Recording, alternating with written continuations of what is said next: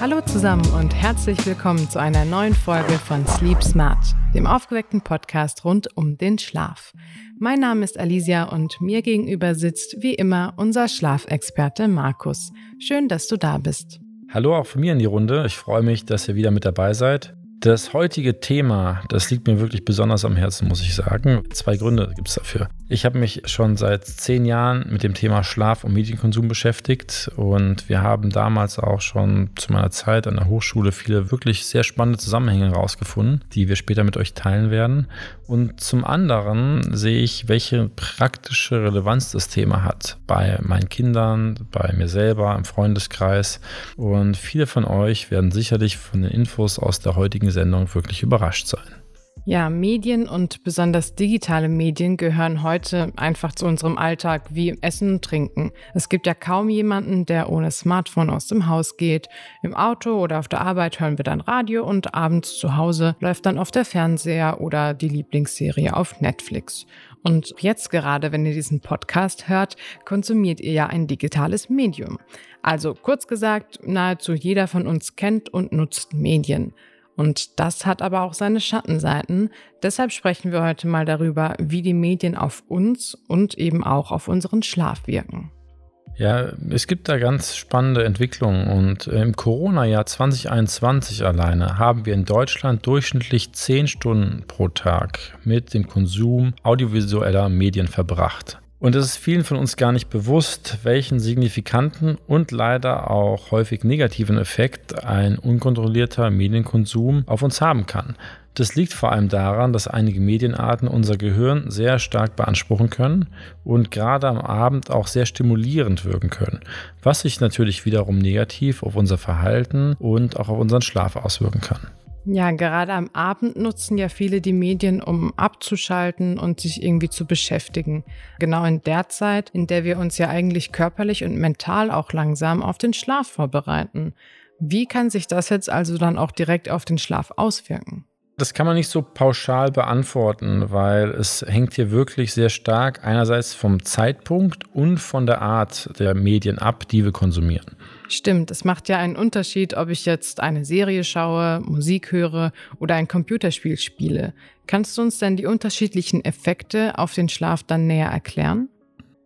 Ja, lass uns mal mit Folgendem anfangen. Wir haben, mit wir meine ich die Arbeitsgruppe an der Sporthochschule in Köln, an der ich dann auch integriert war und über die ich auch viele Forschungsarbeiten dann umgesetzt habe, schon vor vielen Jahren uns mit dem Thema Medien und Schlaf befasst. Und wir haben uns äh, damals in einer Studie ganz konkret angeschaut, wie sich TV und auch Gaming, also aktive Medien, auf unseren Schlaf auswirken. Und wir haben herausgefunden, dass vor allem das Gaming, also das Spielen von Computerspielen, den Schlaf am stärksten mit beeinflusst hat. Das bedeutet, die Einschlafphase war länger und der Tiefschlafanteil war reduziert. Das hat im Vergleich auch zu TV oder medienfreien Inhalten die stärksten Effekte gehabt. Interessant war aber auch, dass die Gedächtnisleistung durch Computerspielen deutlich reduziert war. Das klingt ja spannend. Wie genau können wir das denn verstehen?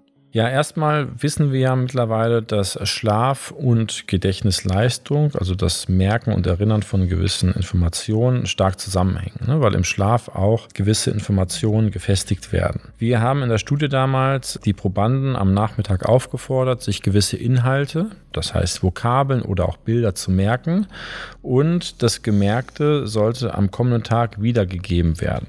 Nach dem Medienkonsum haben wir aber gesehen, dass deutlich weniger Inhalte quasi wiedergegeben wurden und eigentlich auch viel mehr vergessen wurde als nach dem TV-Schauen oder auch nach den medienfreien Bedingungen. Das heißt, die Ablenkung durch die digitalen Medien hat dann dazu geführt, dass man sich weniger Infos merken konnte. Oder wie genau kann das dann erklärt werden? Also warum hat das Gedächtnis da dann nicht so gut funktioniert? Vermuten, dass der Effekt so ein bisschen durch den Botenstoff Dopamin auch mit verursacht wurde. Man muss sich das ganz einfach so vorstellen.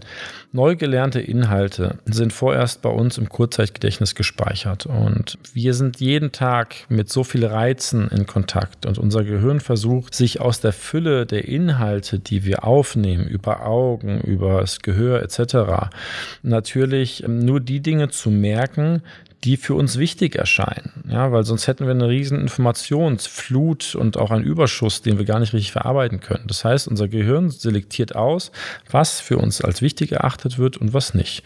Und ein wichtiger Faktor bei dieser Speicherung sind auch vor allem unsere Emotionen. Also alles, was emotional hochwertig ist, wird eher gespeichert. Vielleicht kannst du dich auch noch erinnern, dass du vielleicht mal in der Kindheit ein Erlebnis hattest, was besonders schön oder traurig oder schmerzhaft, wie zum Beispiel eine Verletzung war, oder? Das bleibt bleibt meistens am stärksten im Kopf. Ja, klar. Also das gebrochene Bein im Kindergarten oder ähm, der erste Liebeskummer, die sind auf jeden Fall in Erinnerung geblieben. Das bedeutet also, dass Emotionen dann im Gedächtnis eher gefestigt werden als Informationen, richtig? Ja, das, die Informationen an die Emotionen gekoppelt, das ist eigentlich so das, worauf es ankommt. Weil äh, wenn wir lernen, ist es so, dass Gelernte, wie zum Beispiel eine Vokabel oder ein Bild, durch einen danach folgenden stark emotionalen Reiz, wie zum Beispiel beim Videospielen, dann überlagert werden kann oder verdrängt werden kann, ganz einfach gesagt. Und wenn wir wirklich machen jetzt Hausaufgaben am Nachmittag oder wir lernen irgendwas als Schüler oder als Kind oder auch als Erwachsener, dann kann es sein, sein, dass das, was wir danach tun, das Gelernte auch sehr stark mit beeinflussen kann. Und das ist eine sehr wichtige Information für Kinder, Jugendliche vor allem auch und die Eltern, die darauf achten müssen. Weil wenn ich mein Kind vielleicht nach dem Lernen für eine Klassenarbeit zu viel Computer spielen lasse, kann es sein, dass wir einfach das Gelernte ein bisschen verdrängen oder auch den Effekt des Lernens reduzieren. Und leider können die Medien hier wirklich einen sehr negativen Einfluss auf Schlafverhalten und die Gedächtnisleistung haben, weil sie auch sehr stark natürlich über diese neuronalen Reize und die Ausschüttung von gewissen Botenstoffen darauf wirken können. Ja, da sprichst du auch was ganz Wichtiges an, gerade für Kinder und Jugendliche, die heute ja auch schon von klein an mit Medien eigentlich in Berührung kommen, ist das natürlich ein sehr wichtiges und auch sehr umstrittenes Thema. Und man sollte als Eltern ja auch vor allem den Medienkonsum ernst nehmen. Aber auch wir Erwachsenen verbringen häufig viel zu viel Zeit mit Medien, das müssen wir auch zugeben, vor allem mit sozialen Medien. Auch ich muss zugeben, dass ich mich abends dann häufiger mal auf Instagram oder Pinterest verliere. Und das passiert ja auch ganz schnell und äh, jeder kennt das. Schubs war man wieder ja eine halbe oder eine ganze Stunde im Internet unterwegs. Aber was genau macht das denn mit uns? Also was passiert da eben vielleicht nicht nur auf mentaler, sondern auch auf körperlicher Ebene? Ja, das ist eigentlich ja auch Ziel und Zweck dieser Social Media Plattform, dass die uns möglichst lange dranhalten. Und das ist eigentlich ein sehr interessanter Mechanismus, der dahinter steckt. Wir wissen, dass bei der Nutzung von Social Media auch Dopamin ausgeschüttet wird. Das heißt, jede Aktion auf dem Smartphone erreicht in einer gewissen Hinsicht unser Belohnungssystem im Gehirn und verleitet so damit, länger online zu sein und länger uns Inhalte an, dass wir uns länger Inhalte anschauen, als geplant sogar, ja. Weil Dopamin wird dann ausgeschüttet, ausgeschüttet, vor allem, wenn etwas Neues, Unbekanntes von uns erfasst wird. Und das macht einfach den Reiz auch aus, immer weiter zu schauen, immer weiter zu scrollen, weil immer neue Informationen kommen, die wir noch nicht kennen. Und es gibt auch Erhebungen von Krankenkassen, die wirklich zeigen, dass dieses lange Konsumieren von Social Media oder auch von anderen Inhalten wirklich dazu führt, dass wir negative gesundheitliche Folgen haben. Wer mindestens fünf Stunden am Tag das Internet nutzt, der leidet deutlich häufiger häufiger unter Nervosität oder zeigt sogar gewisse Zeichen einer Depression. Und das ist stärker ausgeprägt bei den Menschen, die mehr Medien nutzen, als die, die weniger nutzen. Wir kommen mittlerweile auch zu einem Trend, und das sehe ich bei vielen Kindern und Jugendlichen auch, dass die mittlerweile auch mit einem sogenannten Second Screen arbeiten. Und Daten zeigen, dass 40 Prozent der User mittlerweile zwei oder mehr Bildschirme haben, auf denen sie online sind. Und das sind natürlich Reizüberflutungen, die da dementsprechend auch auf unser Gehirn dann irgendwie eindringen. Doch wir müssen bedenken, dass die tägliche Nutzung von mehreren Bildschirmen sehr stark dann auch damit korreliert, dass wir häufiger erschöpft sind und schneller erschöpft sind und häufige Müdigkeit und auch Konzentrationsstörungen aufweisen. Ja, die Medien wirken sich also schon sehr deutlich auch auf unser Verhalten aus. Und äh, ich glaube, da haben wir alle noch ein bisschen Optimierungspotenzial. Ich meine, also es geht mir und ich denke auch vielen anderen ja häufig so, dass ich schon weiß und spüre, okay, jetzt bist du wieder sinnlos am Surfen und solltest vielleicht das Handy mal wieder weglegen. Und ich glaube, da sollten wir einfach üben, mit uns selbst auch etwas konsequenter zu sein und eben daran zu denken, dass es auch noch andere Beschäftigungsmöglichkeiten als die digitalen Medien gibt. Es ist also ein bisschen Fluch und Segen in einem und ähm, wir wissen jetzt auf jeden Fall, warum ein zu hoher Medienkonsum negativ auf unsere Psyche, auf unseren Körper und eben auch auf den Schlaf wirken kann. Was ja dann auch wieder in der Wechselwirkung steht, denn was zu wenig Schlaf oder eben auch eine schlechte Schlafqualität bedeuten, das wissen wir alle auch hoffentlich sehr gut. Ja, trotzdem wollen wir die Medien ja gar nicht verteufeln und aus dem Alltag sind sie ja auch ohnehin eigentlich gar nicht mehr wegzudenken. Deshalb, was würdest du, Markus, jetzt am Abend dementsprechend empfehlen? Ja, man muss hier einmal zwei Sachen vielleicht in den Raum werfen. Einmal der Medieninhalt, der wichtig ist. Wir wissen, dass sehr aufregende Medieninhalte, die haben einen sogenannten Thrill-Factor uns eher wach machen und erregend wirken auf das Nervensystem, also das Einschlafen deutlich erschweren können und vor allem auch in zweiter Linie der Umfang des Medienkonsums entscheidend ist. Man kann hier also wirklich sagen, so ein bisschen die Dosis macht das Gift. Ja? Wir sollten dementsprechend unser Digitalverhalten wirklich immer kritisch hinterfragen und auch idealerweise für regelmäßige Pausen und Offline-Zeiten sorgen. Und man kann hier gut, vor allem dann auch am Abend mit Ritualen arbeiten. Beispielsweise, dass man für sich über den Tag hinweg konkrete Zeiten festlegt, wo man E-Mails abruft oder aber auch dann gerade in den Abendstunden sogar smartphone-freie Zeiten einbaut oder auch ein medienfreies Schlafzimmer für sich entwickelt, ja, wo man einfach dann vielleicht das Smartphone einfach vor der Tür liegen lässt und nicht mehr aus dem Bett dann eine Stunde noch auf Instagram oder anderen Programmen unterwegs ist. Empfehlenswert am Abend sind vor allem Medieninhalte, die unser Gehirn eher entspannen lassen oder so eine lockere Aufmerksamkeit fordern, wie zum Beispiel, dass wir irgendwelche Serien uns anschauen, vielleicht Dokumentationen oder einfach auch mal uns ein bisschen beriesen lassen, vielleicht von beruhigenden Medieninhalten. Super, danke. Das sind ja schon einige Vorschläge, die sich eigentlich auch recht leicht umsetzen lassen. Und man muss ja auch gar nicht komplett verzichten, sondern kann eben die Medienzeiten erstmal Schritt für Schritt reduzieren, einschränken oder eben, wie du sagst, ja, auf eher beruhigende Medieninhalte setzen und vor allem darauf achten, wann man eben welche Medien konsumiert. Denn ähm, neben den eher aufregenden Gaming, Social Media, Fernsehen und so weiter gibt es ja eben, wie du schon angesprochen hast, auch Medien, die tatsächlich beruhigen können. Und es gibt auch welche, die sich tatsächlich positiv auf unseren Schlaf auswirken können. Kleiner Tipp, wir sind eigentlich auch schon mittendrin. Ja, da hast du recht. Also wir wissen, dass gewisse Medieninhalte den Schlaf sehr gut auch fördern können oder das Einschlafen, die Ruhe am Abend fördern können.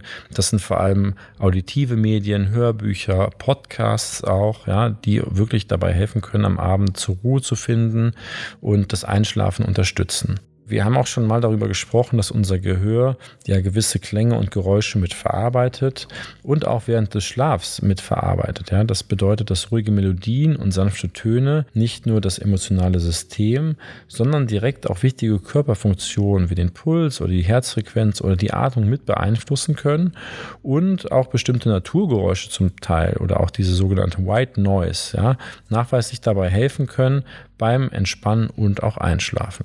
Und aufgrund dieser beruhigenden Wirkung sind wirklich dann auch melodische und ruhige Musikstile am Abend oder auch Meditation im Regelfall sehr gut geeignet, um Stress zu reduzieren und der fehlenden Entspannung vielleicht über den Tag aufgekommen ist, entgegenzuwirken und den Einschlafprozess positiv zu begleiten. Ja, in unserem Schlafmagazin haben wir dazu auch ein paar Tipps notiert, wie man eben mit Musik oder Geräuschen, White Noises als Einschlafhilfe dann den Schlaf unterstützen kann. Also je nach Schlafsituation ist es in der Regel bequemer, wenn man den Podcast oder die Musik über einen Lautsprecher hört und das über einen Lautsprecher abspielt, weil dann natürlich keine Kopfhörer irgendwie auf die Ohren drücken oder das Kabel bei der Bewegung während des Schlafs irgendwie stört. Und empfehlen würden wir eben auch, einen Sleep Timer einzusetzen, dass die Musik wirklich irgendwann von alleine ausgeht und eben nicht, wenn wir dann doch einschlafen, was ja auch gewünscht ist, dass die Musik einfach nicht weiterläuft oder wir doch noch mal irgendwie selber aktiv werden müssen und die Musik manuell stoppen müssen. Das ist immer sehr, sehr praktisch, wenn man dann einen Sleep Timer nutzt. Das mache ich auch sehr oft. Das hilft mir immer. Und die Funktion gibt es eigentlich bei Spotify zum Beispiel direkt oder ist auch über das Smartphone in der Regel einstellbar. Ja, das ist nochmal ein guter Hinweis. Nicht, dass dann der Sound die ganze Nacht durchläuft und vielleicht sogar in einer leichten Schlafphase uns wieder weg. Das wäre der gegenteilige Effekt, den wir eigentlich haben wollen. Aber man kann wirklich sagen, Musik und Geräusche haben einen unmittelbaren Effekt auf unser Nervensystem und können wirklich sehr beruhigend einschlaffördernd wirken. Ja, so, jetzt haben wir tatsächlich auch ganz schön viel über die positiven und negativen Effekte der digitalen Medien gesprochen, auch auf den Schlaf. Und da würde ich sagen, es wird langsam mal wieder Zeit, eine Pause einzulegen. Wir haben gehört, dass vor allem aktives Gaming, Fernsehen oder Social Media uns mental und körperlich auch fordern können und gerade vor dem Zubettgehen der Entspannung und einem erholsamen Schlaf eher im Wege stehen. Also lieber nicht abends noch stundenlang vor dem PC sitzen und Spiele spielen. Um einen gesunden Schlaf zu bewahren, sollten wir daher auf bestimmte Medienzeiten achten und den Konsum natürlich insgesamt, aber auch eben besonders gegen Abend und in der Nacht reduzieren. Eine Ausnahme können hier Hörspiele, Podcasts oder auch Musik bilden, denn bestimmte Klänge können entspannend wirken und eben dann beim Einschlafen sogar helfen. Markus, ich bedanke mich für das ausführliche Gespräch und die spannenden Infos, die du uns jetzt auch aus deinen eigenen Studien mitgegeben hast. Und ich hoffe, euch da draußen hat die Folge gefallen und vielleicht könnt ihr auch den einen oder anderen Tipp für einen gesunden Medienkonsum in Zukunft in den Alltag oder die Abendroutine integrieren. Ja, es hat mich sehr gefreut und ich freue mich aufs nächste Mal. Bis bald und schlaft gut.